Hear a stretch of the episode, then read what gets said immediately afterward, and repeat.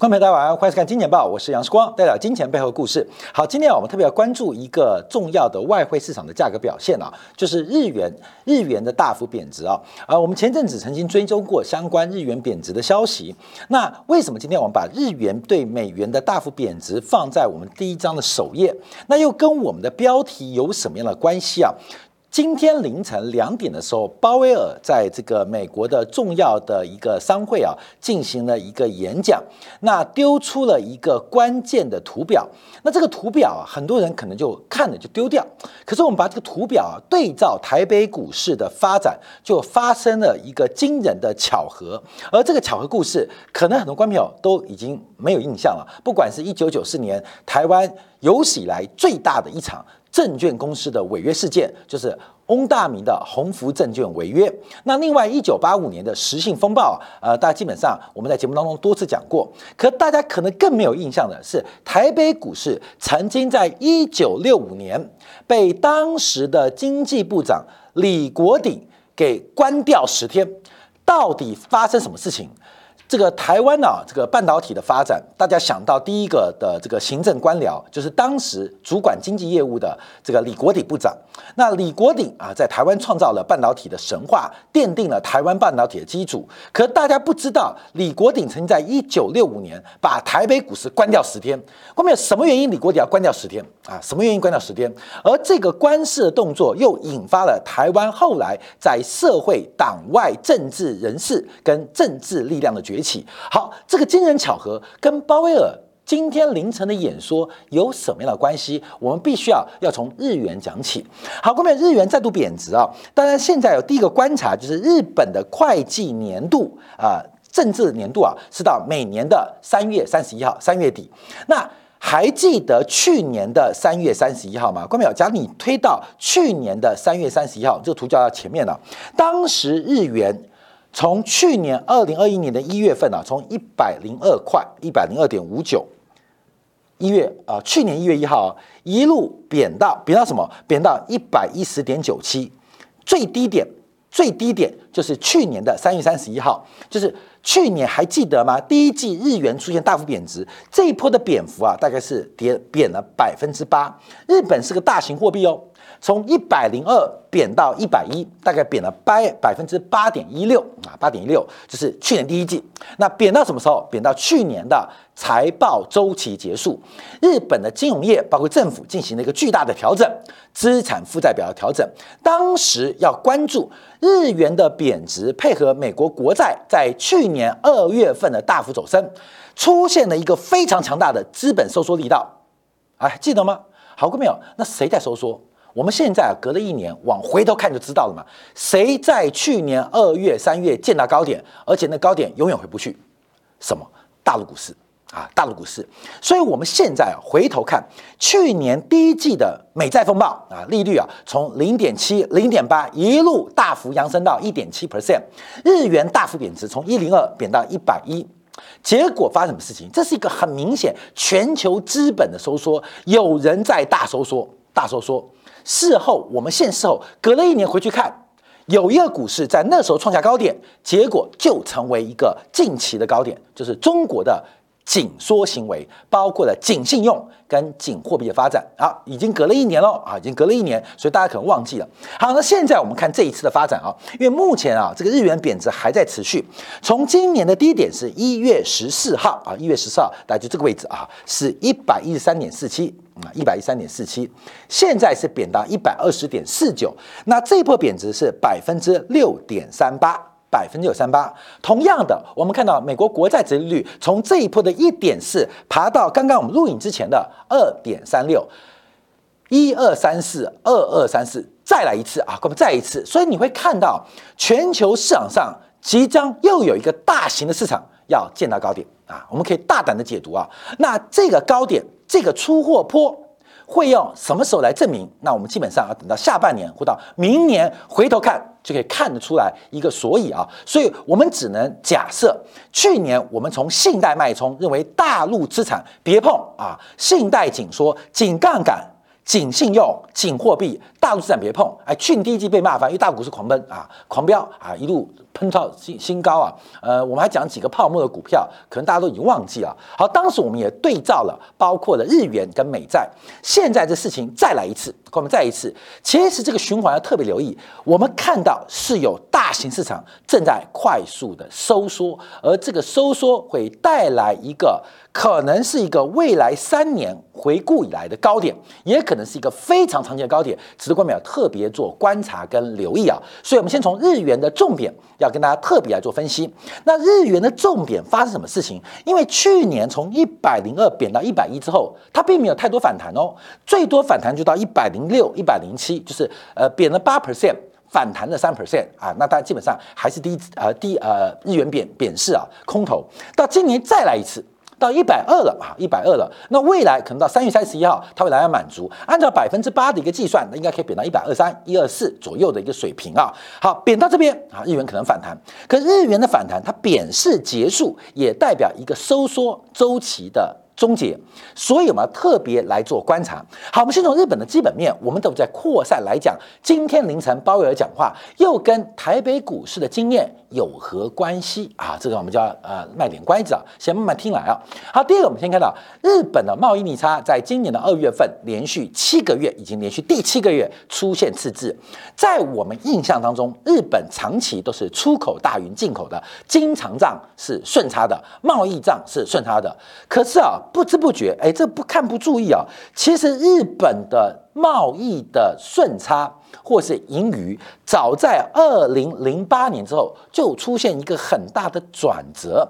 日本的生产力跟消费力的改变，使日本长期我们印象中盈余超级盈余大国啊，出口很多很多，进口少少的。这个印象改变了啊！以前八年代什么这个广场协议啊，日元狂升，就是因为日本贸易顺差太大，大到美国受不了，大到所有人受不了，包括过去二十年前啊，包括其他亚洲国家和经济体对日本长期对日本的逆差也受不了。可最近几年，我们看到没有人给日本施加压力，包括亚洲国家或经济体也不给日本施加压力。为什么？日本长期的顺差已经转折为。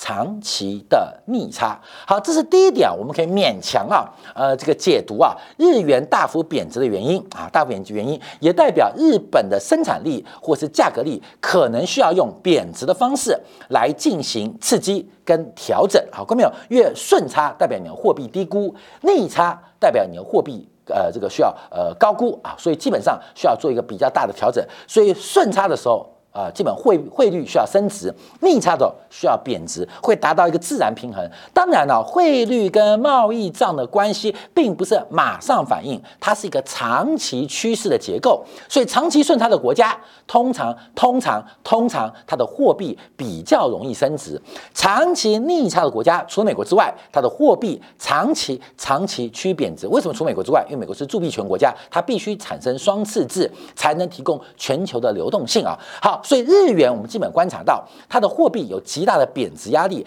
来修正它目前在国际的价格竞争力。你不要看到日本的化工原料，看到日本的半导体的这个晶片的相关材料可能强到歪掉。除了这几个尖端的产业之外，其实日本其他产业它的竞争力是每况愈下。我举一个最好的例子，台湾最大的海运公司啊是长荣海运，在呃，十年前呢，张荣发这个还在世的时候，长荣海运他下的船基本上百分之九十都是下给日本。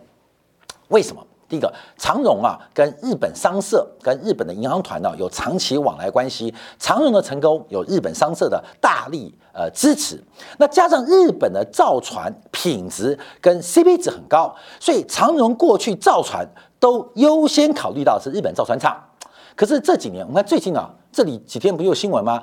长荣新船又交给了这个大陆的呃这个造船上海的造船厂啊，当然呃长荣通匪啊，长荣资匪，没人敢讲啊，因为他是大大金主啊，大财团啊，奇怪，他每天就是把船下给大陆厂商啊，那那个江南造船厂平常没有订单的时候靠长荣养活啊啊，有那有订单的时候就做航空母舰。所以简单讲，大陆的航空母舰有台湾长荣的帮助，你懂吗？那个造船厂啊，固定支出很大哦，那是高固定资产重资本投入嘛，所以必须维持一个常态船坞的利用率啊，利用率。当景气不好的时候，哎，长荣就鼎力支持。负责新建航空母舰的这个大陆的这个造船厂，你懂吗？所以我们看到长荣对于祖国的这个海军啊，这个船舰的建设啊，功不可没，并不是技术提供，而是在关键时刻常常会支持大陆造船厂，让你不至于财务困难啊。关面这个大家不敢讲啊，那基本我们把它讲出来啊。好，那我讲这个原什么原因？就是可以看到长荣的。订单选项也反映出，其实日本有非常多的产业慢慢失去，不管是品质或价格竞争力。好，这第一个是日元贬值的一个变化跟因素，我们跟大家来做个分析跟分享。可是主轴是我们今天的观察点，因为去年第一季跟今年第一季，一二三四，二三四再来一次。去年第一季骂我，哎，现在说看好入股，大家会骂我啊。去年看好入股，也有人骂我。好，各位朋友，去年入股在狂飙，我们那边唱衰，就跟大家讲提醒风险。啊！大家说你看错了啊，时光看错了，好狂飙啊！基本上飙飙个头啦，好入股跌到歪掉嘛啊！一年来跌到歪掉，那时候发生什么事情？日元狂贬，美债利率大幅狂飙，资本在收缩。那现在再来一次啊！那但这个一定是个大型市场嘛，大型市场在做收缩嘛，所以要特别做观察。所以这个故事我们就马上拉回来啊，在今天凌晨啊，嗯零点的时候，美联储其鲍威尔在美国全国商业经济协会。发表了恢复价格稳定的一个演讲啊，这个事情算相当重要。那美联储进行了三年多以来首次的加息，也是六年来首次进入加息循环。那鲍威尔特别提到，在这些对于资本家。对于大型的商业负责人提到，美联储必须迅速的采取行动，遏制过高的通通通胀，而且如有必要，美联储的加息幅度会大于通常水准。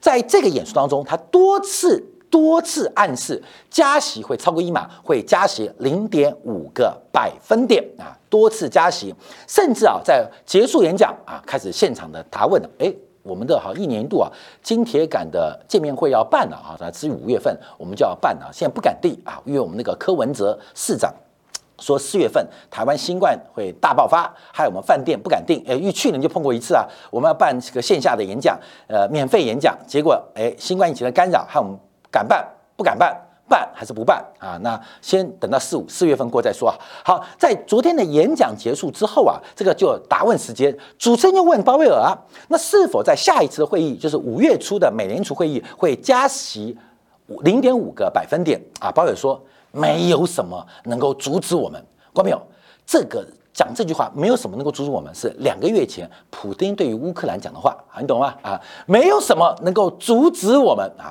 鲍威尔啊。同样一句话啊，两个月前普京对于乌克兰讲过这一次啊，那现在两个月后啊，鲍威尔会不会出兵啊？美联储啊，那我们就要做观察。那特别提到这一次的加息周期啊，将会用非常规的力度来紧缩货币，即使利率要超过中性水准，并且达到限制经济成长可能。我们也非做不可啊，也非做不可哦，这个很凶哦。所以，我们看过去啊，是以呃非物曲线啊，就业为目标，经济的成长为目标。那这次的态度是相当不一样啊，基本上就是牺牲经济成长在所不惜，也要把物价给。拉下来。那另外也提到，在五月份，美联储也有可能进行缩表的决策啊，缩表的决策。所以加息加缩表，代表美联储的利率政策出现巨大的改变。好，各位朋友，马上要进入我们今天的主题哦。这个是非常参考，因为昨天鲍威尔在这场演讲会有提供一张 PPT 啊，跟大家。发表名牌啊，这个名牌我们等一下公布啊。好，我们先看一下，因为目前啊，整个通胀前景显著恶化。鲍威尔说啊，这个大多数的美联储官员跟大多数经济学家低估了通胀上升的幅度跟持续力度。我跟你讲，你知道美国官员有鬼扯，有多鬼扯？台湾像我们这种三流的财经节目主持人。我们这种很烂的财经节目，在去年都说通胀会持续，美联储政策会错误。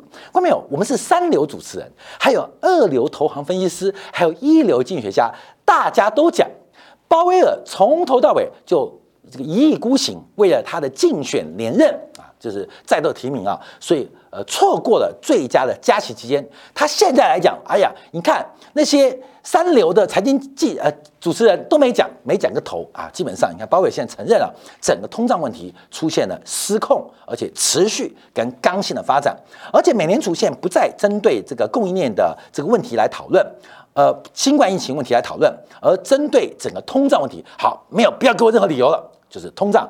如何实质性的解决？需要给出方案。好，我们看昨天啊，其实这两天有非常多的美联储官员讲话哦。其实啊，在我们表列当中，没有一呃没有提到一个，就是纽约美联储的讲讲话。因为纽约美联储的主席啊，基本上跟其他美联储不太一样啊。各位知道，因为美联储是个中央机构嘛，有十二家分行。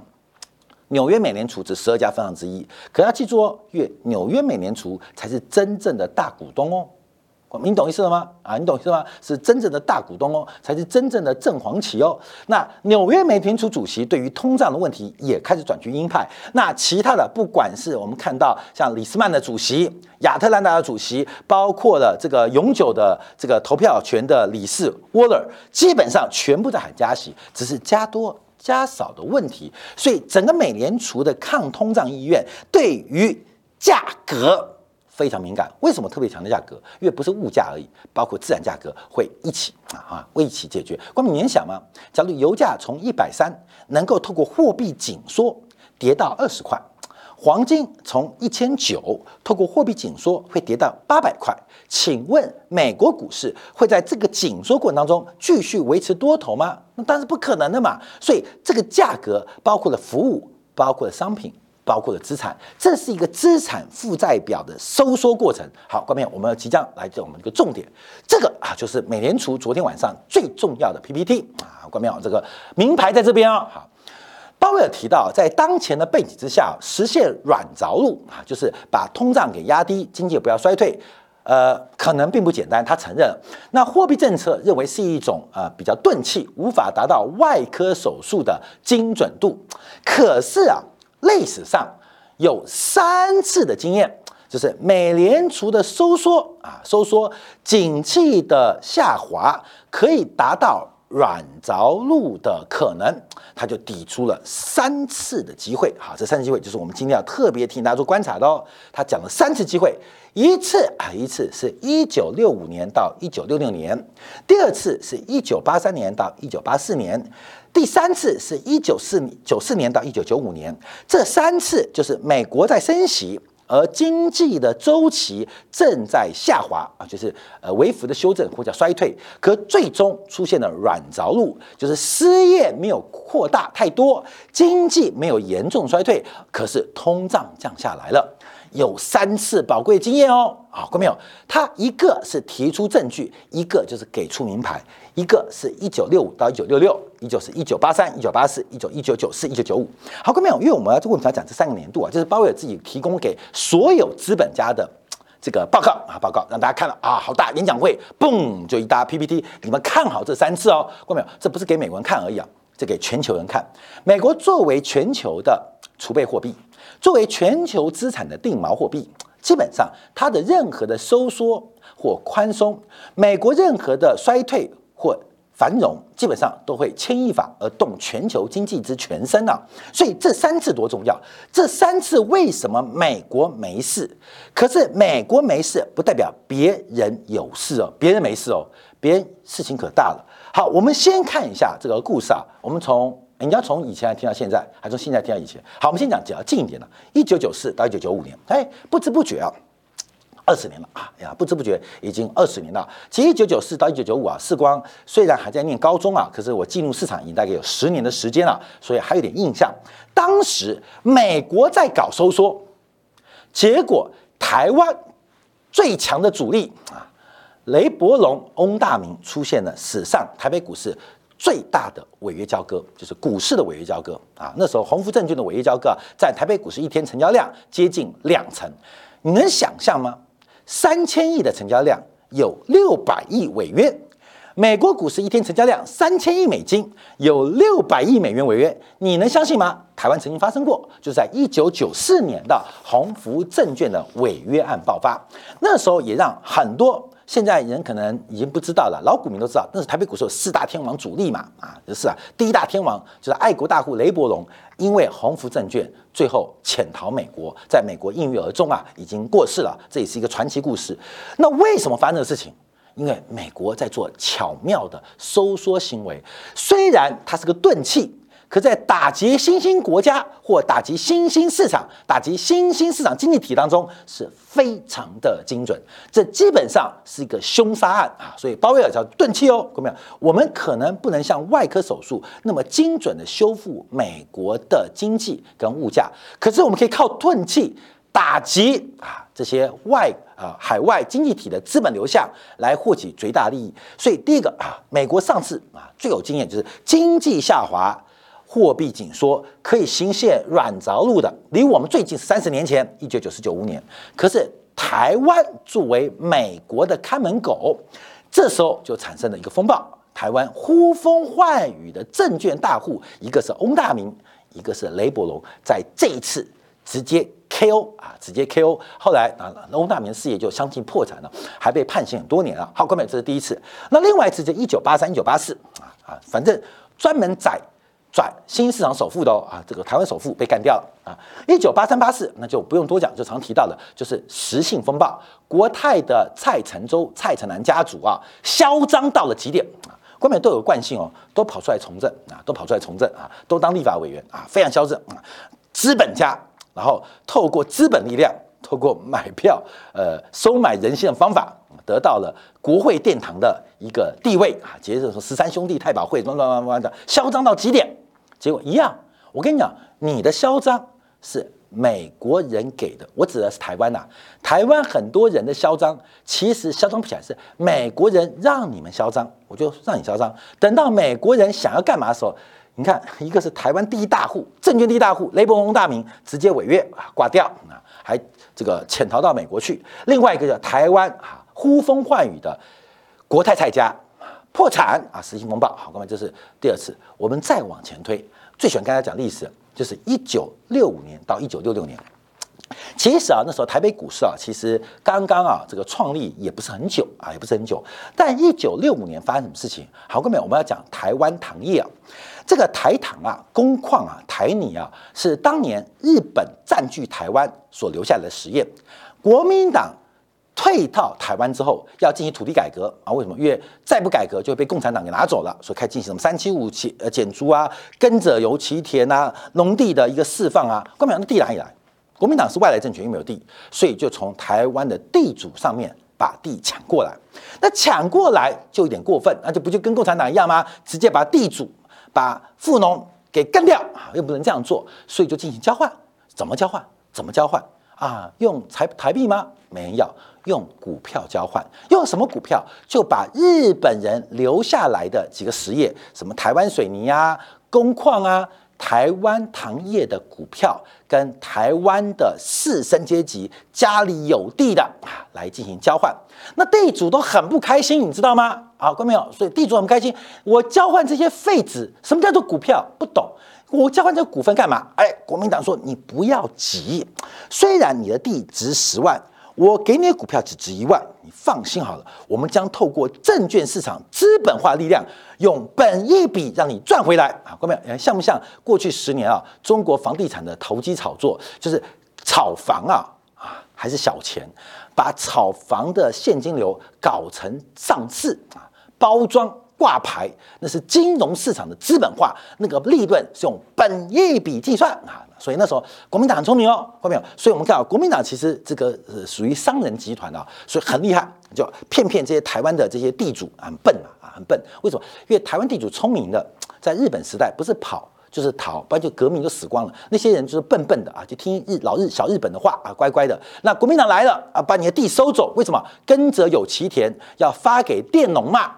所以怎么办啊？就拿股票换土地啊！股票换土地。那其实当时台湾很多地主非常不爽，为什么？因为我是废纸嘛。所所以国民党就说资本化。所以他有个承诺啊，承诺换到台泥工矿跟台糖的股票之后怎么办呢？要变现呢？嘿嘿，证券市场成立啦。台糖的股票在一九六四年挂牌，一挂牌不得了啊，百倍本一比。十万块钱的地换到一万块钱的股票，一万块钱股票用一百倍的本益比，不变一百万吗？所有台湾被没收土地的地主都好高兴，瞬间财富从缩小十分之一又放大一百倍啊！在这个台湾啊被这个国民党啊收回之后啊，基本上都暴富啊。好，那台糖就狂飙。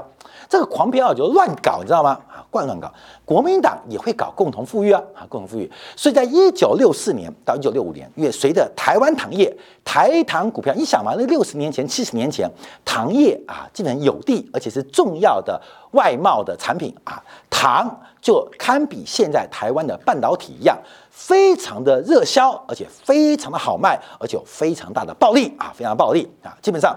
像现在理工男啊，台积电的工程师要找老婆很容易吗？啊，以前台糖员工要找老婆也很容易，一模一样啊。故事就是人类啊，物质会变换，但循环没改变。好，台糖就狂飙，飙狂飙啊！一九六四年飙的不像话，那就会泡沫破灭嘛，嘣咚！那时候台北股市就交易震荡。到一九六五年更不得了，这台糖股价不是涨一倍啊，是涨十倍啊，天天涨。啊，天天涨，涨不停啊，涨不停，涨不停，好啊，涨啊，涨涨涨，涨到最后到天上去就掉下来。台糖股价的崩溃跟崩盘，让时任经济部长的李国鼎正式宣布啊，当时台湾股市是经济部管的，宣布台北股市关门停业，关多久？关十天。像谁？像现在俄罗斯股市，普京的做法，跌跌怎么办？跌就把市场插头拔掉啊，所以台北股市曾经因为哈因为台糖崩盘的事件关门十天，这是台北股市创立近七十年来关门最长的一次记录啊一次记录。好，关没有？为什么？为什么？其实跟前面两次一样，台湾的好。台湾人有钱是美国老板、美国老爸给你红利。当美国人要收缩、要把钱要回来、要连本带利要回来的时候，看到没有？先是台湾股票第一大户破产，一个台湾土地啊实业第一大户破产，另外就是台湾股市直接关门。这三次啊，这三次，这三次，鲍威尔昨天给出图表，所以这一次有可能会有机会像那三次。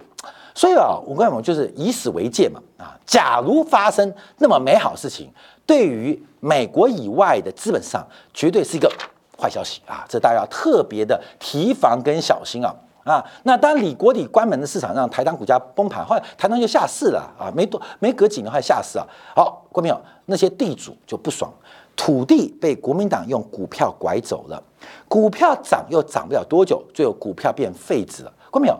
本来十万块换一万块钱股票被缩小十分之一，结果股票涨一百倍，我爽了几个月啊，爽了几年，哎，财富增值哦。最后台湾股票崩盘了，还下市，连十分之一都没有了啊，都没有了。所以我们看到现在啊，像台湾啊，这个民进党当局啊，有一个云家的立委啊，家里就是受害者。家里就受害者，所以现在反国民党反到极点。为什么？因为当年还是嘉义最大的地主啊，你懂吗？嘉义最大地主就被国民党这样左折腾右折腾，左折腾右折腾，挣到什么都没了啊！所以后来这些人啊，在七年代开始支持台湾的反国民党的力量。哎，不是知识分子哦，是知识分子后面有人给钱，有人给钱，有人给钱。为什么？就这样来的啊，这样来。所以每一次啊，这个事件啊，我们都可以看到一个大变局出现。所以我们花了时间啊，讲了一下鲍威尔在昨天的一个说法跟说明。最重要这张图表啊。最好不要，最好失败。所以，我们现在要祈祷美国这次紧缩是成功还是失败？一个是失败啊，失败就像一九二九年大萧条，经济下滑，货币紧缩，那就全球大萧条。那美国我们希望它成功啊，希望成功。那成功之后，我跟你讲，那是台湾首富最大的梦魇啊，在这边分享给所有观众朋友。好，我们休息啊，回来之后特别从昨天晚上美国国债利率的变化，还有油的一个发展，特别是我们看到。